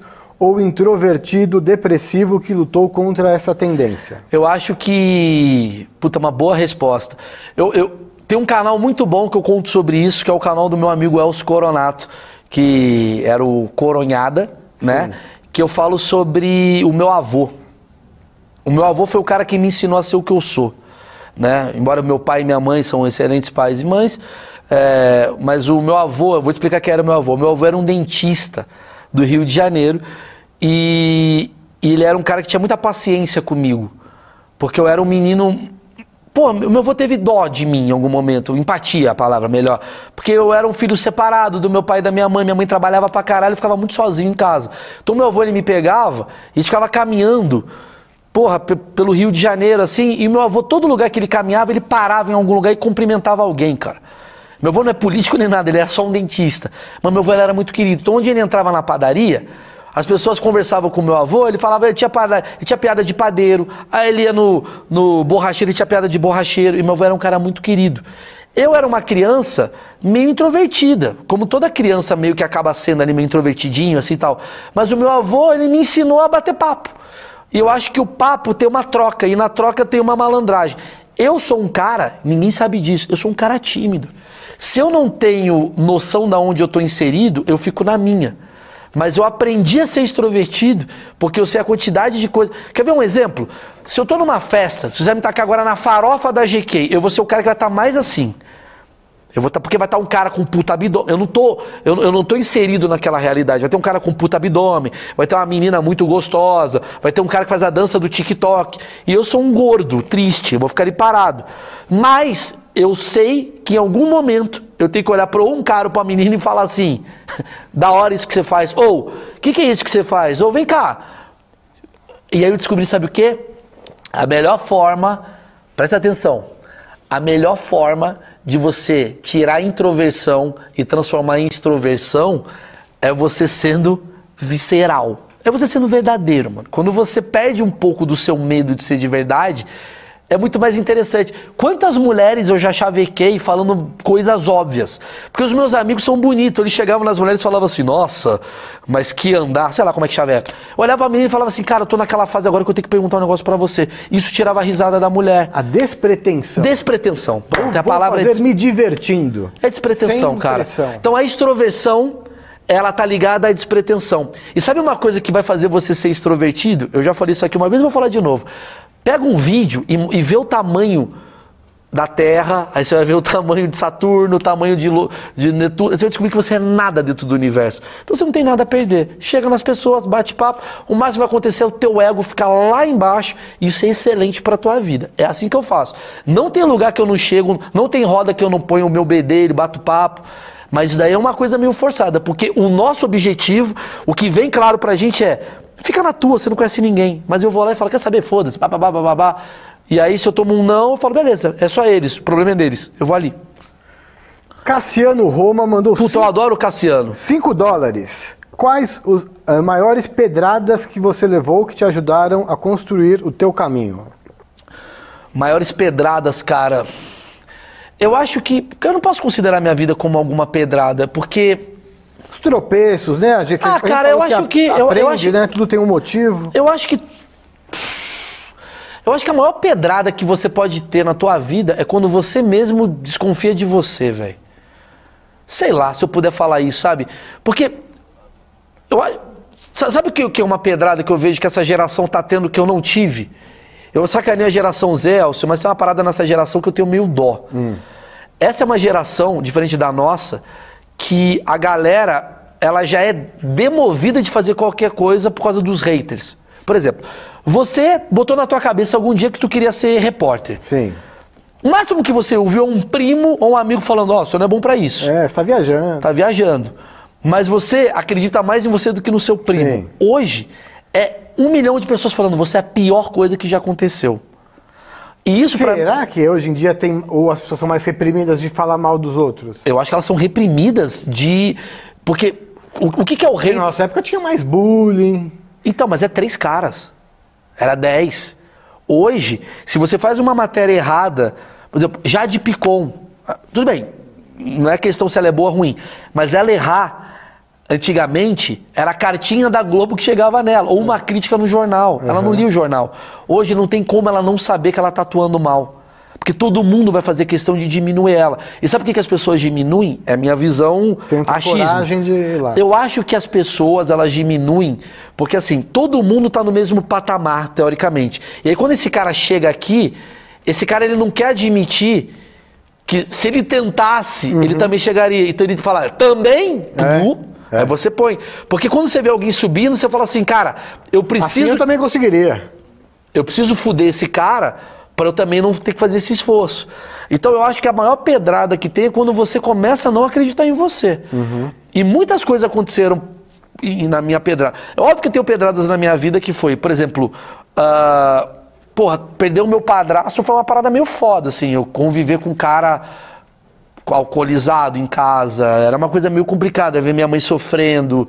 Não teve tapa, não teve nada agressivo, mas era uma agressividade de outro lugar, assim, era um lugar ruim. Quando eu perdi meu padrasto, eu perdi minha melhor amiga no acidente de carro. Isso é uma coisa que eu nunca falei também. Eu tinha uma puta amiga da faculdade, a Juliana, e, e, e eu convivi com morte muito cedo. Ela tinha, sei lá, 18 anos, ela morreu né, num acidente de carro e aquilo mexeu muito comigo. Tem umas pedradinhas, mas nada que foi algo. assim, sabe? Tipo, puta que pariu. Que te impediu, que te atrapalhou. Pelo contrário, sentido. cara. Motivou. Na, nem me motivou, mas eu acho que eu tava tão cego numa coisa que eu nem. Obstinado. Porque eu acho que quando você pega alguma causa, por exemplo, ai caralho, meu padrasto morreu, ou minha mãe se separou, ou fulano não gosta de mim, e você entra de cabeça naquilo, quer dizer que você não está focado em outra coisa. Uhum. E tem muita coisa que vai tentar te demover o tempo todo. Não sei, parece um papo de coach meio merda, mas a maior pedrada que eu tomei na minha vida fui eu mesmo que dei. Todas as pedradas, uhum. todos os momentos que eu tava falhando pra caralho. Você absorve ou não aquilo? É. Toda, eu, eu, eu, acho que a maior que eu tive foi agora, na pandemia, que eu tava muito mal, tava muito mal. Eu cheguei no nível muito triste da minha vida. Aliás, acho que tem aqui mais pra frente uma pergunta de tá, pandemia. Vai lá. O Rodrigo aqui, no, fã número um, mais 10 reais. Obrigado, Fale de Rodrigo. suas interações com diferentes gerações, ideologias e países. É o seu tema principal, o seu tesão na comédia? O meu tesão na comédia é iconoclastia. Se eu puder falar alguma coisa que me alimenta na comédia, é o que eu aprendi com o South Park. Por que, que eu acho que. Eu acho que todo mundo que tem uma, uma veia artística. É achismo, tá? Lembra disso. Acho que todo mundo tem uma. O Elcio tem os gostos dele, o Marco tem o gosto dele, o, o Richard tem o gosto dele. Cada um tem um gosto meio que baseado naquilo que foi a, a construção de caráter dele. Por exemplo, a minha construção de caráter e de quase todo mundo acontece ali meio na adolescência. Não sei quais são as suas referências, mas na adolescência, os 14 anos, os 15 anos de idade, cara, eu gostava muito de comédia e de repente eu comecei a ver South Park. E o que, que, eu aprendi com o South Park? O South Park ele fez uma parada para mim, que é o meu estilo de comédia, que é todos nós somos iguais. Eu acho que essa é a vida que eu levo. Todos nós viemos do mesmo lugar, tudo isso daqui ao nosso redor é nada, nós somos uma poeirinha cósmica, então qualquer coisa relacionada a ter ego muito grande, a gente tem que chegar e baixar, inclusive o meu próprio ego, porque é óbvio que eu tenho ego. Aí quando o meu ego chega muito grande, ou eu tenho que ter pessoas ao meu redor falando, ei ego, baixa, para eu voltar a fazer uh, vida real e bater papo com as pessoas, ou eu tenho que chegar para as pessoas e falar: Oi, querida, tudo bem? Que legal que está fazendo sucesso, é a melhor do Brasil tal. Mas vem cá, é, vamos voltar um pouquinho para a base, porque as pessoas precisam te admirar pelos seus feitos, e não pela sua prepotência de merda que você está tendo. Então eu acho que o ego é uma parada que o South Park ele bate em tudo. Ele bate no líder feminista, ele bate no líder machista. Então eu acho que a iconoclastia, né, que é quando você pega ícones e você joga para humanização, é a parada que eu faço. Então. Por que, que eu faço achismos? Porque eu acho de verdade, não é piada, não é querendo parecer, que uma faxineira tem tanto a ensinar quanto o líder do mercado de Bitcoin. Porque a faxineira, ela tem uma vivência que esse cara não tem. Então ela tem a ensinar algo muito foda sobre isso. Então eu vou querer aprender com ela, vou querer aprender com outro e por aí vai. Então a minha comédia é baseada no comportamento humano, é onde eu vou. E principalmente na hipocrisia que é mostrar para todo mundo que a gente é todo mundo é igual na hipocrisia. Então não vem querer cagar uma regra aqui, você é hipócrita, você é, você é normal, você é, é falho. Não vem, por isso que eu odeio cancelamento. Eu odeio cancelamento porque é um cara que é igual a eu, que tá apontando o dedo. Olha que absurdo. Eu falei, irmão, você, você também é um bosta. Para, baixa a bola. O Rodrigo aqui mandou mais 10 reais, ele pô, quer que você fale pô, essa Rodrigo, frase para provar que é ao vivo de verdade. É, Peraí, eu tenho medo de falar essa frase. Essa frase está em alemão, eu vou. Ele colocou aqui a tradução. Tá, essa frase nazista? Eu não sei. Vai fala, é lê, muito escuro eu falar isso, né? Lê, lê a tradução. Leben ist kein Ponyhof. A vida não é uma terra de pôneis, a vida não é fácil. Ele Cara, quer provar que está ao vivo. Bicho, mas a vida não é para ser fácil. Eu, eu, eu, é minha visão, meu achismo. Eu acredito de verdade que a gente está nesse lugar aqui. Aí, aí, é, aí é o achismo. Para aprender. Não sei, eu, se eu puder falar uma eu quero falar um dia sobre isso. Isso daqui é uma camada existencial e o tema dessa camada existencial é prazer e dor. Essa é minha, essa é a minha visão sobre o mundo. Talvez, se eu passar nessa fase, eu vou para uma outra chamada alegria e tristeza. Mas nesse momento é prazer e dor. Tudo que te gera prazer vai te gerar dor, e tudo que te gera dor também vai te gerar prazer e você vai ter que manter o equilíbrio. É assim que eu vejo. Se você sumir com a dor, não existe mais o prazer. Exato. É tudo baseado em prazer e dor. Os É antagônicos o, são prazer o yin e e o dor. yang. Se você some com o lado branco, fica tudo preto, não existe mais o preto. Exatamente. E aí é por isso que a gente é uma sociedade, na minha visão, viciada em sexo, porque dá prazer pra caralho e ao mesmo tempo alimenta uma dor, porque você também, caralho, você vai sair comendo todo mundo e energeticamente você vai ficando meio, né, meio cansado porque Porra, tem uma troca energética com todo mundo e aí você tem que saber equilibrar. Será que é comer todo mundo e ficar mal? Ou será que é tipo transar pouco e. Sabe, quase como se fosse uma troca, assim. Pô, vou fazer isso porque dá dinheiro e o caralho, isso dá prazer. Mas e a dor pra você gerar o dinheiro? Então é tudo meio que equilíbrio entre prazer e dor. Sim, se você tá o tempo inteiro querendo compensar alguma coisa, mas se não tivesse essa falta, não existiria o que Exatamente. É o exatamente, inteiro. E- exatamente. E, é também pelo lado ali vai da socialização. Se você está estendendo a mão ou está dando um abraço em alguém que está pedindo um abraço, você também está dando um abraço. O que eu quero dizer é que sempre está, ah, eu estou ajudando, mas você também está sendo ajudado Lógico, ajuda. entende? lógico. Essa é a camada da vida. Talvez eu vou mudar a minha opinião. O nome do projeto é achismo eu falar as merdas e depois eu, eu vou mudando minha opinião. O Felipe Neto faz isso há 20 anos. que é o seguinte: prazer e dor. A gente tá aqui, alguém tá observando a gente pra falar, ih, Richard passou, hein? Tá bom, ele foi equilibrou. Quem não equilibra, volta. Até aprender a equiilibrar prazer e dor. Você vai viver dor e vai viver prazer. Se você não viver dor, você não vai viver prazer. Se não viver prazer, você não vai viver dor. Muito bem. Ariane Grigoleto mandou 27,90. Por que será que o pessoal manda 27,90? É um, é um número. Não sei. Obrigado, de verdade. Bastou apenas ser criativo para escalar a carreira. Além de criatividade, o que foi fundamental para você chegar onde chegou? Perseverança, mano. Eu acho que a palavra é perseverança. Puta, puta coach eu tô sendo, mas eu acho que é perseverança, cara. Eu, eu, eu vou falar um negócio que eu já falei e vou repetir. Eu acho que todo mundo tem capacidade de chegar em um lugar. Todo mundo tem capacidade. Todo mundo. E eu vou falar uma frase que é mais chata. Essa frase talvez o careca vai ficar puto. Você está aonde você quer estar. Você está nesse momento aonde você quer estar. É a visão que eu tenho do mundo.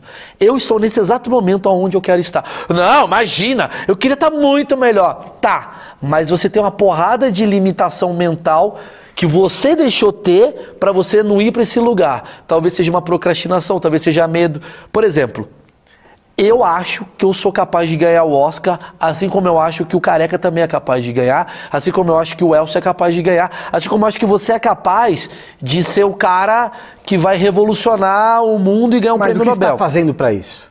Exatamente. Agora, o que, que você está fazendo? Sabe como é que ganha um Oscar? Eu vou te falar como é que ganha um Oscar.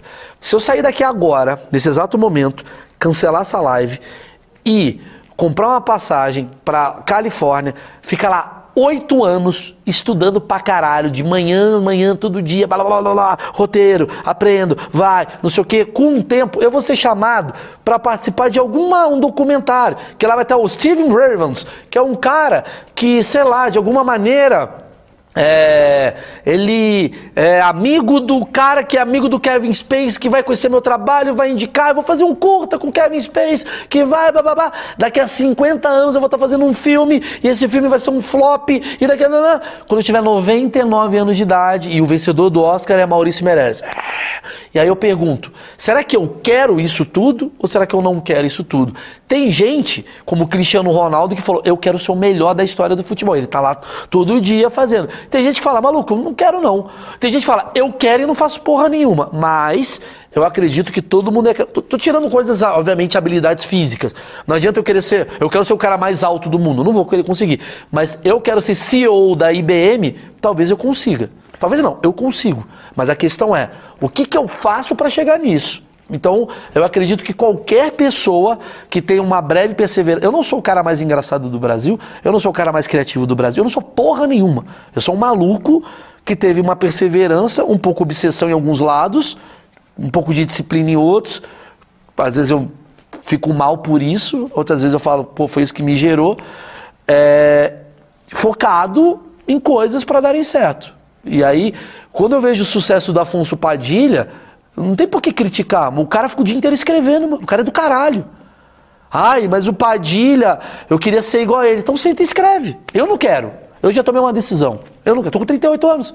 Ele tá escrevendo, fazendo show pra caralho, ele é bom pra caralho. Mas talvez você não queira, talvez você queira. Então faça a fórmula da perseverança. Porque talento não é uma parada muito fácil assim, não. Tami Alves mandou 5 e 10. Eu amo o achismos. Participar foi uma honra. Bora, no sentido de ela participar aqui do chat. Ah, ela veio. Não, não, ela veio. Ah, ela ela veio, achismo. aqui? Ela Ah, fez o sim. achismos obesidade. Ah, a tá. Tami é do caralho. Bora fazer um papo com o Léo Lins, ah sim, sim, sobre o limite do humor, eu gorda e pessoa comum com vocês. Saudade. Ah, do beijo. caralho. Porque o Léo, cara, o, o- o- seria legal tá eu, o Léo e ela. Sim, é isso que ela, ela é, do caralho. Bom, bom, bom, bom, boa ideia. Chamar o Léo um dia. Matheus RP, 8 dólares. Deve estar na gringa para mandar em dólar. Mal e Elcio, chamem o André Gribel. Ele é controlador de câmeras do BBB desde Ah, as primeiras edições. Ele tem um programa bom na pra Twitch. caralho. Enfim, o que, que ele Bom viu que não pra caralho. Põe na lista aí, Elcio. Vou pôr. Bom pra caralho. André Ó, Gribel. por que, que eu gosto de bastidor? Por que, que o Elcio é meu amigo? Eu acho que a TV é o seguinte, é um circo que a gente controla. Sabe quem controla o circo? Quatro, cinco pessoas. Ouvir a história desses caras que controlam o circo é maravilhoso. Porque tem a ver com manipulação, tem a ver com, com identidade. É muito louco tu entender a essência das pessoas que estão por trás de, de outras essências. Eu acho muito foda. Puta papo foda. Puta Muito papo bem. foda. Ah, Mirelle Santos Santos, 5 reais.